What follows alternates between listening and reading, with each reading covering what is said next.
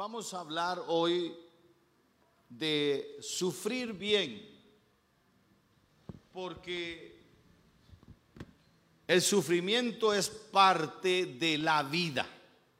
Por si no lo sabía, uno sufre, hay, hay diferentes maneras o situaciones que nos hacen sufrir. Una de las más eh, evidentes de sufrimiento es cuando perdemos a un ser querido. Cuando hay la pérdida de alguien, hay un sufrimiento en nosotros, hay un padecimiento. Cuando, cuando alguien también le ha ido mal en la vida, nosotros sufrimos. Pero también hay sufrimientos como parte de la vida. Aunque usted no diga yo quiero sufrir, eh, el sufrimiento toca a la puerta de tu vida porque el sufrimiento es inherente a la vida. El Señor nos dice en su palabra, en el mundo tendréis que aflicción.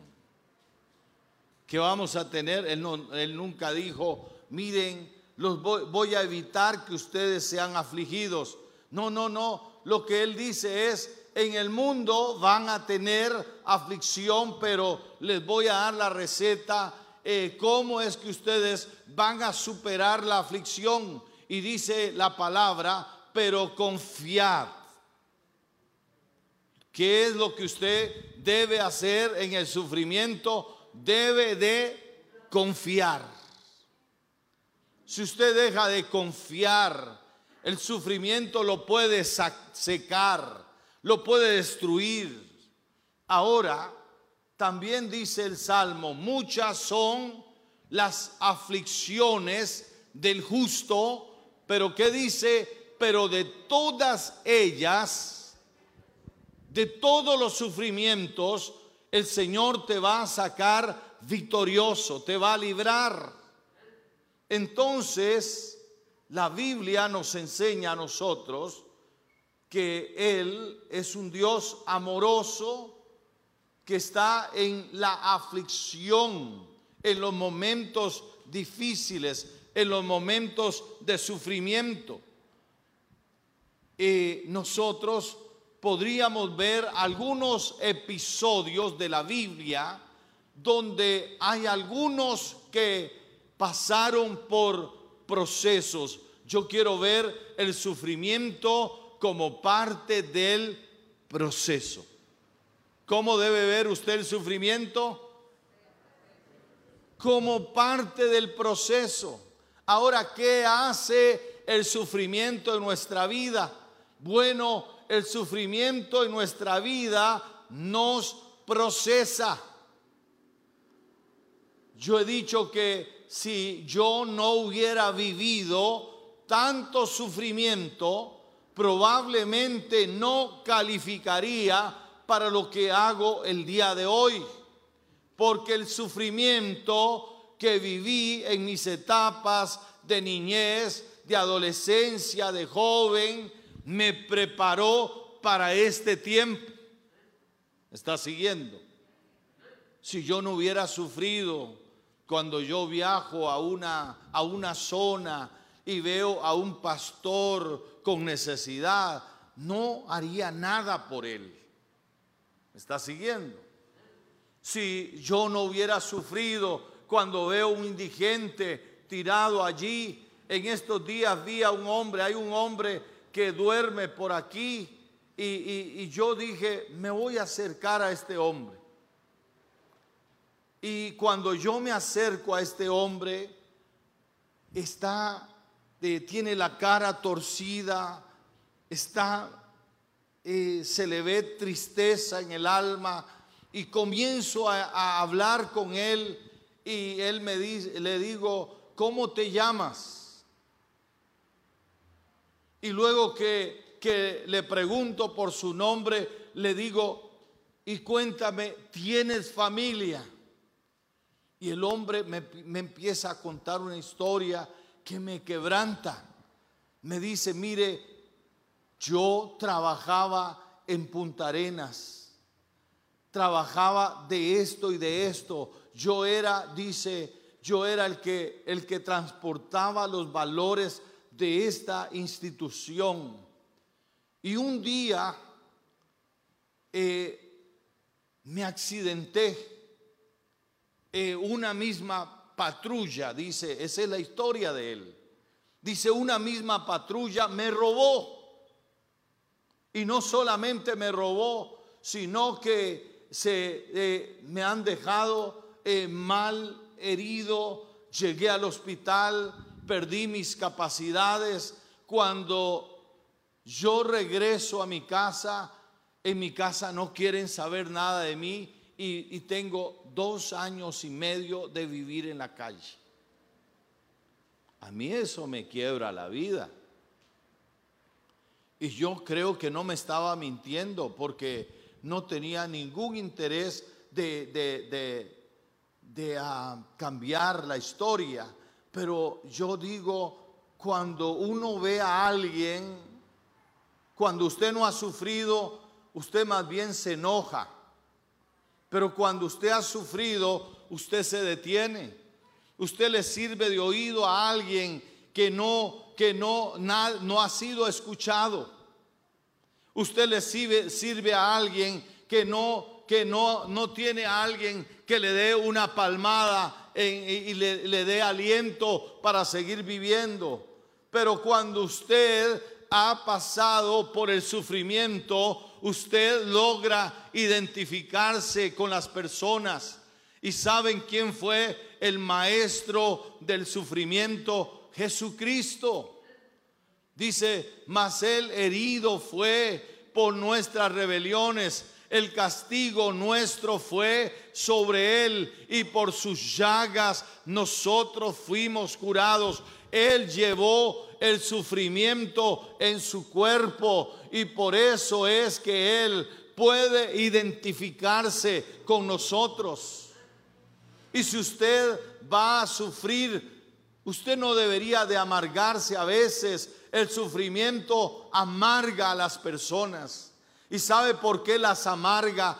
Porque no entienden que es parte del proceso de la vida. El sufrimiento es parte del proceso de la vida. Y quiero que abran su Biblia en el libro de Santiago. Quiero que me acompañes al libro de Santiago en el capítulo 1. Santiago capítulo 1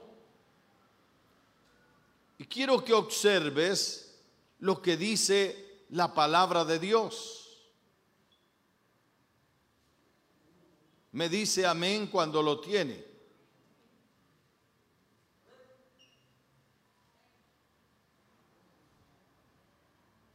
Versículo 2 dice, hermanos míos, tened por sumo gozo cuando os halléis que en diversas pruebas. Óigame, ¿qué debes de hacer en el sufrimiento? Gozarte.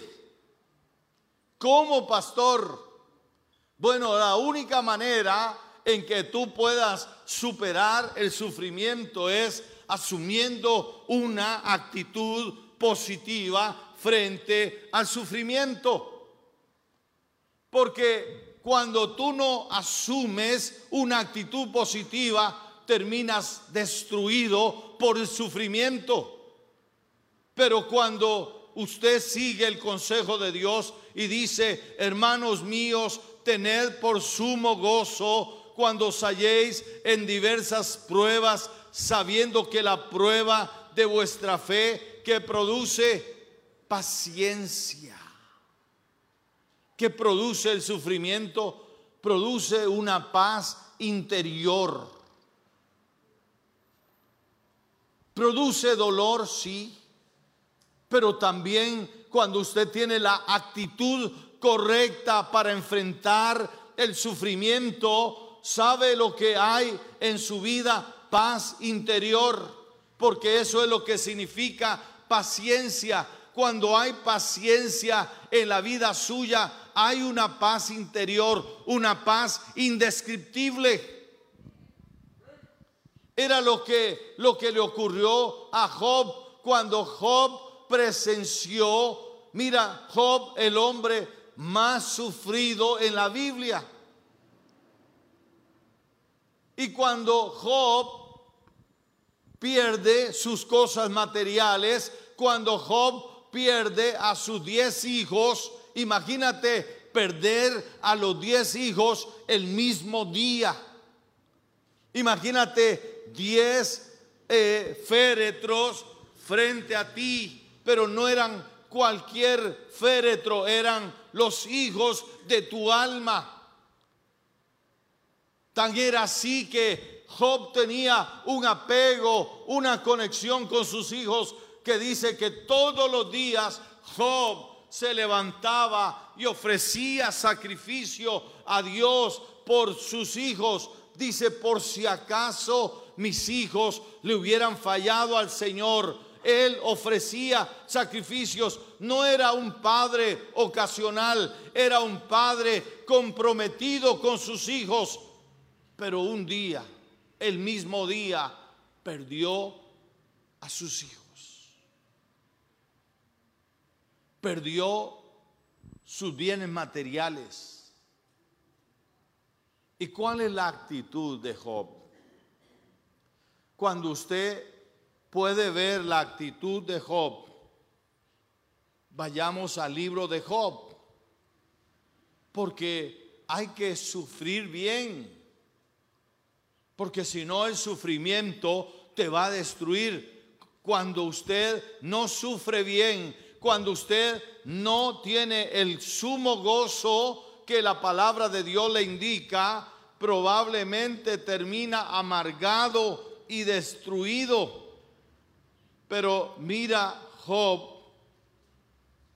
dice la palabra de Dios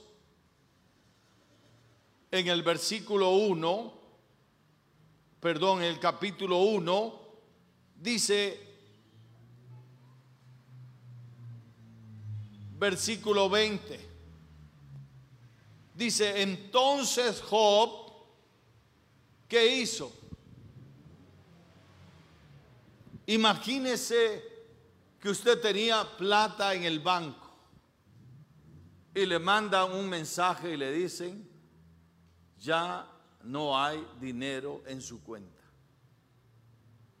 Pero no era cualquier dinero, porque Job era un multimillonario.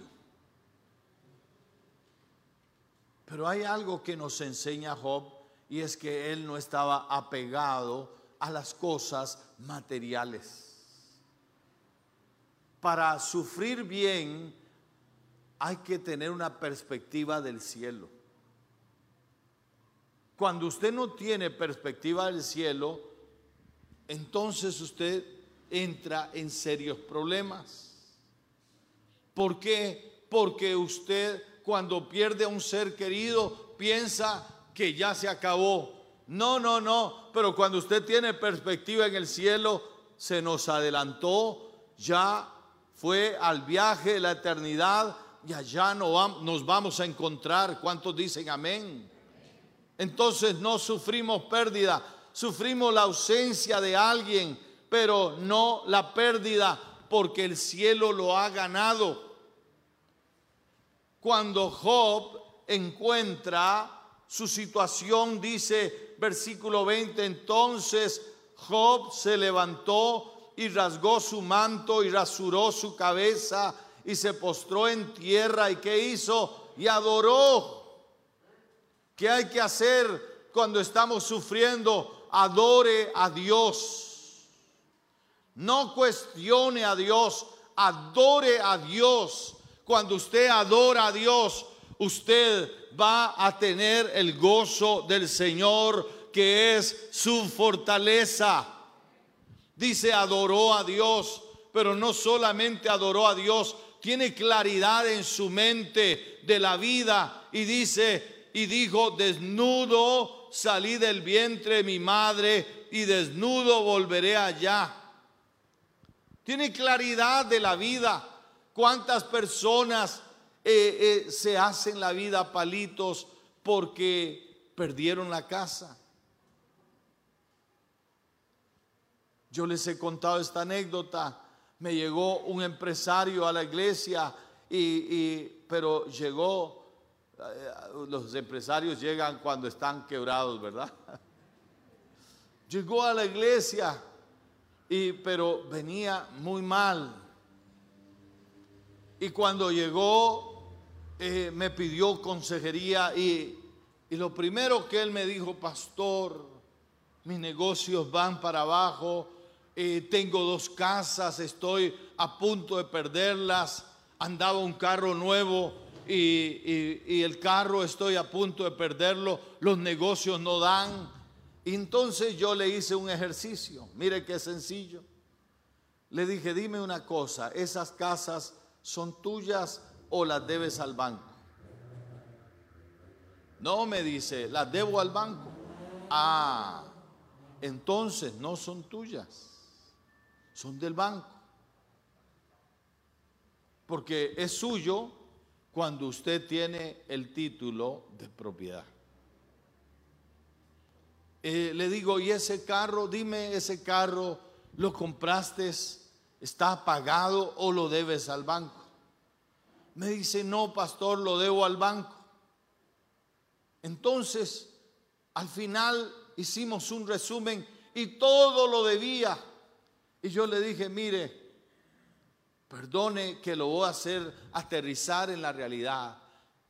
Usted no ha tenido nada. Usted encontró una oportunidad y su negocio iba bien. Pues sabe que algunos van bien en el negocio y quieren más y la codicia se les, se les abre, el hambre se les abre de tener más y entonces comprometen lo poquito que han ido creciendo. Y él había entrado en deudas también y había arriesgado su negocio. Entonces era sencillo de resolver. Nada de lo que tienes es tuyo. Job siempre vivió con la mentalidad de que nada de lo que tenía le pertenecía. ¿Por qué? Porque dice desnudo salí del vientre de mi madre. ¿Y qué dijo? Y desnudo voy a regresar. Más bien la ropa va a ser extra. Porque dice, Jehová dio y Jehová quitó, sea el nombre de Jehová bendito. Ni siquiera los hijos lo sentía su propiedad. A veces pensamos, por eso les, les decía a los padres, los hijos son un regalo de Dios, le pertenecen a Dios. Tus hijos son de Dios. Entonces a Job no le golpeó el momento de sufrimiento porque tenía una perspectiva correcta de la vida. El sufrimiento en nuestra vida cuando viene va a ser superado porque tenemos la expectativa correcta de la vida. Pero si usted tiene la sensación de pérdida, si usted tiene la sensación de que, de que se fue, si usted tiene la, sensación de que eh, ahora se le bajó el piso, entonces eso sí le va a producir angustia. Pero fíjese en la palabra de Dios en, la Biblia podemos encontrar en el libro de Romanos capítulo 8, versículo 16 y 17. Romanos 8, 16 y 17. Porque usted tiene que aprender a sufrir bien. Como dice allí? Dice, el Espíritu mismo da testimonio a, nuestro espíritu de que somos hijos de Dios y si hijos, también herederos, herederos de Dios y coherederos con Cristo. Lo primero que yo sé es que mi patria está en los cielos. Mi ciudadanía es de los cielos. Mi ciudadanía no es de este mundo no es de esta tierra. Yo entiendo que soy peregrino y extranjero. Yo entiendo que soy heredero y coheredero con Cristo. Y eso es lo que nos dice la palabra de Dios. Dice allí, y si hijos también herederos, herederos y coherederos, si es que padecemos, si es que sufrimos juntamente con Él, para que juntamente con Él seamos glorificados. ¿Sabe lo que hace el sufrimiento en nuestra vida? Glorificarnos. ¿Qué hace el sufrimiento en nuestra vida? Glorificarnos. Dice el versículo 18, pues tengo por cierto que las aflicciones del tiempo presente, o sea, todo lo que usted pueda sufrir aquí ni siquiera se compara a la gloria venidera. No se compara, dice, las aflicciones del tiempo presente no son comparables con la gloria venidera que en nosotros ha de manifestarse. Hay una gloria para los que sufren. Dice que si sufrimos con Él, también reinaremos con Él. Así que, mi amado, no deje que el sufrimiento lo destruya. No deje que el sufrimiento lo seque, sino que a mal tiempo, buena cara. Sino que si la vida te da limones, haz limonada. Sino que usted tiene seguridad en lo que Dios está haciendo en su vida. Primera de Pedro 2.21 dice, y ustedes fueron llamados para esto porque también Cristo sufrió por nosotros, con lo que nos dio un ejemplo para que sigamos sus pasos. Sigue sus pasos. No permitas que el sufrimiento lo veas como una señal de la desgracia de Dios en tu vida. No veas el sufrimiento como el acabose de tu vida, sino parte de tu proceso. Yo no podría, como dije al principio, estar aquí si no hubiera pasado por sufrimiento. ¿Sabe que aún en el ministerio, cómo sufrimos? Cuando llegamos aquí, esto lo alquilábamos. Y fíjese, Dios, Dios provoca cosas. Y entonces a los cuatro meses los dueños vinieron para decirme, don Ricardo, mire, tenemos que romper el contrato, hay una gente interesada en comprar la propiedad. Claro, yo les pagaba 17 mil pesos para 10 hermanos, que era la herencia. Esto era una herencia de 10 hermanos. 17 mil pesos, 1700 pesos cada uno, cada mes. Ellos querían vender Estaban vendiendo en 100 mil dólares en ese tiempo. Y, pero mire, Dios nunca desconfíe de Dios. Dios conoce tu pasado, tu presente y tu futuro. Y Dios hace que pases por aros difíciles porque Él está formándote. No te olvides que el sufrimiento es parte de la formación de tu carácter. Y fíjese, bueno, eso se me hizo a mí. Ya yo no, no sabía cómo manejar eso. Yo deseaba que la tierra me tragara, imagínense. No sabía cómo enfrentar eso. Luego vino la municipalidad y me dijo, se les acabó el tiempo porque esto era al aire libre ya no pueden seguir más, tierra trágame. Pero sabe una cosa, eso fue lo que me ayudó a levantarme. Eso me confrontó. Porque yo confiaba en mi capacidad, no en la capacidad de Dios. A veces Dios te lleva al límite para que aprendas a mirar hacia Él. ¿Estás escuchando? Puede ser que estés viviendo un momento difícil porque Dios quiere que digas hasta aquí y comiences a confiar en Él. Comiences a creer en Él. Comiences a caminar con Él. Porque hasta ahora no has necesitado a Dios. Hasta ahí yo no necesitaba a Dios. Pero cuando las cosas se pusieron cuesta arriba, yo tuve que confiar en Dios. Porque yo no podía resolver los problemas que, que se me estaban viniendo encima. Y bueno, aquí está la historia. Usted puede tocar la fe. Esto es la fe. Esto es lo que produce la fe. Cuando Dios te lleva al límite, el sufrimiento muchas veces te lleva al límite y te hace nacer a la fe. Dios quiere hacerte nacer a la fe. Póngase de pie en esta mañana.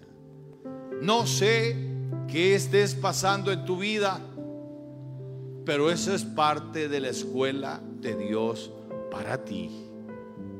Así que no reniegues, no reproches, acepta que Dios está procesándote. Dios está procesándote. Porque Dios quiere llevarte a otro nivel. Esa es la voluntad de Dios. Dios quiere llevarte a otro nivel. Dios quiere otro grado de revelación. ¿Sabes lo que dice Job al final de su sufrimiento? Dice, yo hablaba lo que no entendía. Yo hablaba lo que no entendía. Ahora dice, mis ojos. Ahora mis ojos te ven. Que esta mañana los sufrimientos de tu vida te lleven a una revelación superior de Dios y que puedas reconocer a Dios en su grandeza y en su poder. Padre, en esta mañana yo oro por la vida de mis hermanos, de mis hermanas. Te suplico ahora mismo que si ellos están pasando por alguna prueba, por alguna dificultad que los hace sufrir, que los hace padecer. Señor, que ellos puedan asimilar este momento y puedan crecer en la vida del Espíritu, puedan confiar en ti, puedan creer en ti, Señor nuestro, puedan caminar contigo como viendo al invisible, Señor nuestro, que en esta mañana ninguno se sienta desorientado, que ninguno se sienta desubicado, sino que sienta tu mano poderosa ayudándole, dirigiéndole, ministrándole, bendiciéndole. Padre, en el nombre de Jesús, te pedimos ahora mismo que operes maravillosamente. Si alguno está sufriendo en su vida espiritual, en su vida emocional, en su cuerpo, alguna enfermedad. Tú tienes el poder para sanarlo. Señor, si alguno está sufriendo en la vida familiar porque a ese hogar se ha venido abajo, tú lo puedes reconstruir, tú lo puedes levantar. Padre, en el nombre de Jesús, te pedimos, Dios nuestro, que hoy intervengas, que hoy vengas a sus vidas y te manifiestes. Te lo pedimos en el maravilloso nombre de Jesucristo. Amén y amén y amén. Dios les bendiga, les amamos y les apreciamos. Pueden levantar sus manos ahí un momento.